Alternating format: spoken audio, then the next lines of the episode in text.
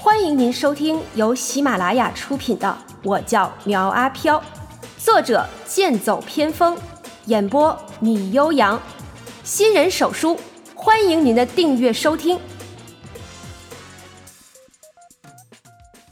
第六十五章：驱邪先生三。宋阳看着他手中的奥特曼，嘴角露出残忍的笑意，道：“你这个傻小子！”这么大了还玩这种玩具，活该把你关在这精神病院里头。现在我问你答啊，要是答的不好，我就把你的奥特曼改装成小怪兽，知不知道？少年捂着头顶哭泣道：“我不知道，我什么都不知道，不要打我，不要打我！”啪的一声，宋阳的巴掌打在了少年的头上，道：“妈的，老实点儿！”我问你有没有看到一个女的走进来？快说！我不知道，我什么都不知道。奥特曼，奥特曼，你你要保护我！少年抱着奥特曼，眼中流出痛苦的泪水。宋红俊有些看不下去，对着宋阳道：“差不多得了，看他也不像知道什么的样子，我们再去问问别人吧。”听着苏红俊的劝解，宋阳不禁怒火更盛。一把将他手中的奥特曼抢过来，道：“臭小子，这么大了还玩这种幼稚的东西！我现在帮你保管着啊，你要帮我找到人，我才还给你。给我，把奥特曼给我！”少年奋力挣扎，可是换来的却是宋阳几人的嘲笑声。听着那熟悉的笑声，少年好似又想到了小时候被人欺负的画面。眼睛慢慢的变成了深黑色，黑的看不到一点的白。苏红俊最先察觉到少年的异变，提醒道：“小心！”可是还是晚了一步。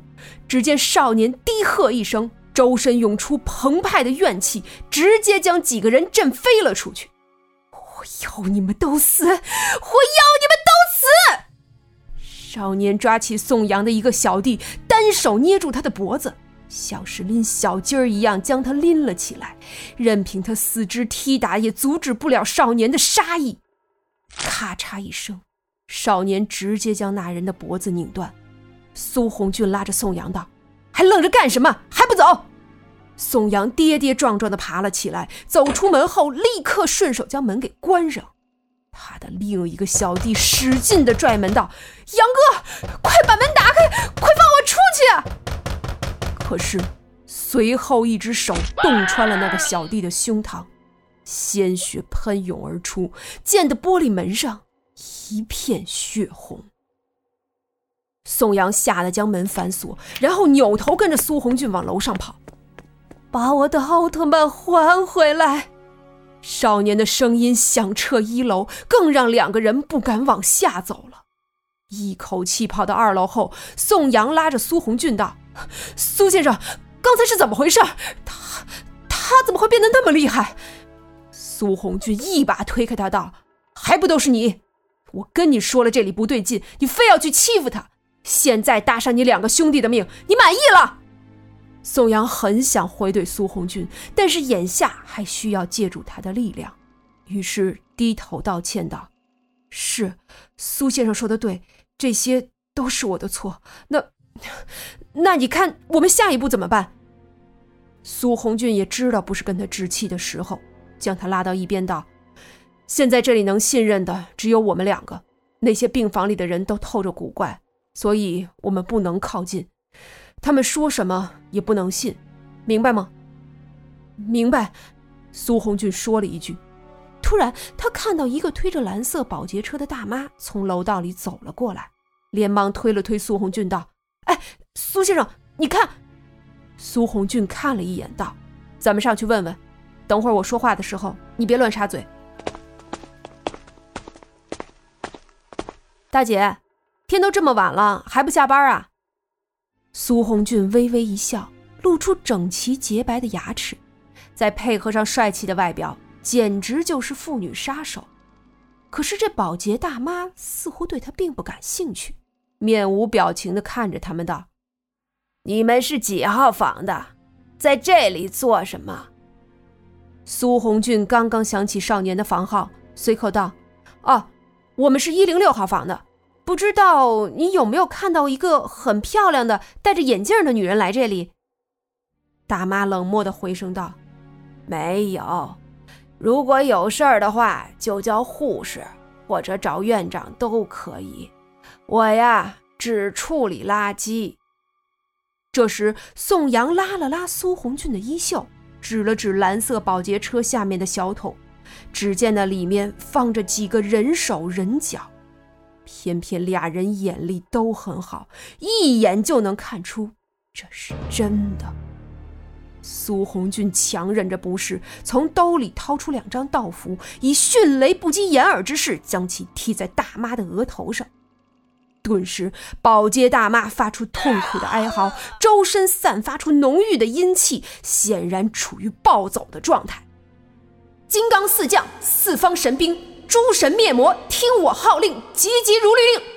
苏红俊手中掐诀快速施法，背后涌现出四方神将。随着他剑指一挥，神将手持兵刃打在了保洁大妈的身上。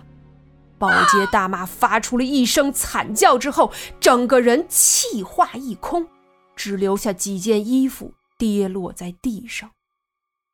宋阳在一边看得目瞪口呆，本以为苏红俊没什么本事，原来真有着驱神御鬼的神通，连忙在一边拍马屁，连连称赞道：“真是真人下凡。”自家事自己知了，苏红俊的这道法。以他现在的灵力，每日只能使用三次，所以现在也只剩下两次保命的机会了。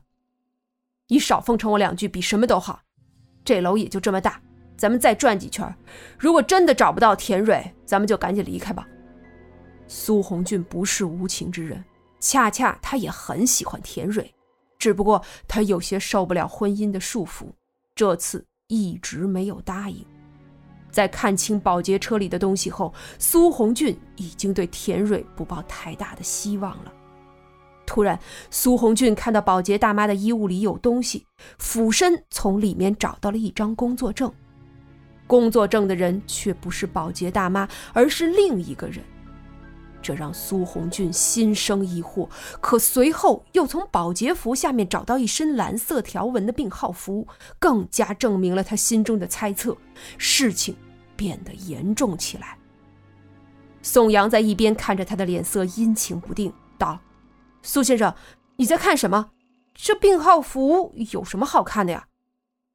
苏红俊刚要回答，突然看见宋阳的身后，脸色大变，道：“快跑！”宋阳回头看了一眼，便亡魂皆冒。只见三楼里的病人都站在楼道里看着他们，每个人的脸上充满了愤怒。苏先生，等等我！宋阳见苏红俊已经跑出十几米外，有些埋怨他独自逃离。可是身后的一群病人却不打算放过他们，紧紧的追了过来。苗阿飘和田蕊乘坐着电梯来到了负二层，这里的电梯是划卡的，如果没有卡就上不了电梯，也就达到不了负二层。哎，小姐姐。跟我说说院长是谁吧，他今年多大了？帅不帅啊？苗阿飘和小护士套着近乎，却伸手去摸他兜里的电梯卡。小护士往边上躲了一下，没有让他得逞，冷声道：“院长就是院长，这里的一切都要听院长的，无论是谁触犯了院长定下的规矩，都要受到惩罚。”呃，这么严苛啊？但……就是不知道能不能谈恋爱呢？苗阿飘一手扶住电梯墙，对着小护士施展壁咚的技能。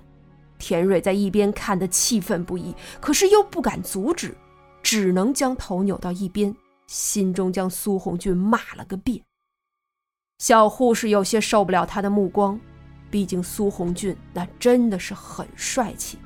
不能，你你不要这样，要是让院长看见了。会惩罚你的。小护士有些害怕，靠在电梯墙上，可对这种旖旎的气氛却欲罢不能。原来你这么会替我想啊！苗阿飘一边靠近小护士的红唇，一边将手伸进她的兜里，将电梯卡拿了出来。叮，电梯铃声响了，让小护士反应过来，一把推开了苗阿飘，连忙走出电梯，冷漠地对他道：“还愣着干什么？都随我来吧。”苗阿飘微微一笑，拉着脸色不满的田蕊走出了电梯。一出来就感受到这里浓得化不开的怨气，灯光昏暗的甬道，黑红色血迹遍布的墙壁。田蕊想要去触摸，却被苗阿飘伸手拦住，低声道：“这些不适合你，还是不要碰的好。跟在我身边，小心行事。”好，田蕊低声说了一句，然后任由苗阿飘拉着他的手往前走。加藤却可以探查别人的记忆，也让苗阿飘发现田蕊是个智商很高、情商很低、心思较为单纯的女孩，所以不想让她受到伤害。本集播讲完毕，欢迎订阅追更哦。